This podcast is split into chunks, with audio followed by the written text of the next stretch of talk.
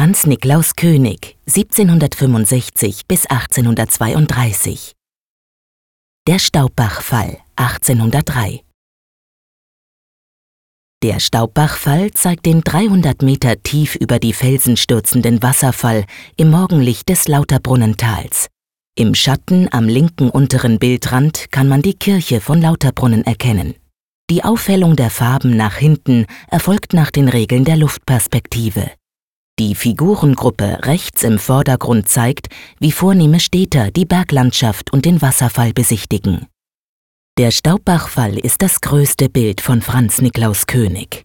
Er schuf es für die Kunst- und Industrieausstellung 1804 in Bern.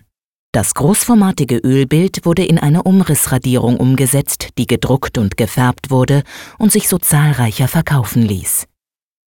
Der Staubbachfall war damals ein beliebtes Ausflugsziel, weil er als letzte Station vor dem Hochgebirge gut erreichbar war.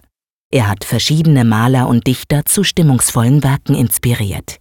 So hat Johann Wolfgang Goethe sein berühmtes Gedicht Gesang der Geister über den Wassern nach seinem Besuch im Lauterbrunnental geschrieben. Des Menschen Seele gleicht dem Wasser.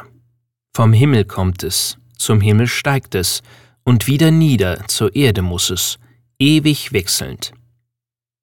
Strömt von der hohen, steilen Felswand der reine Strahl, dann stäubt er lieblich in Wolkenwellen zum glatten Fels, und leicht empfangen wallt er verschleiernd, leis rauschend zur Tiefe nieder.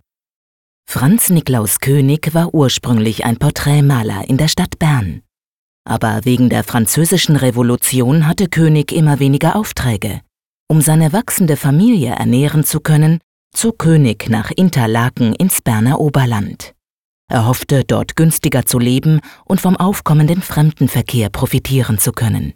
Er malte Trachtenzyklen und Genrebilder und verkaufte Reisenden nette, kleinformatige Landschaftsbilder, wie sie damals sehr beliebt waren.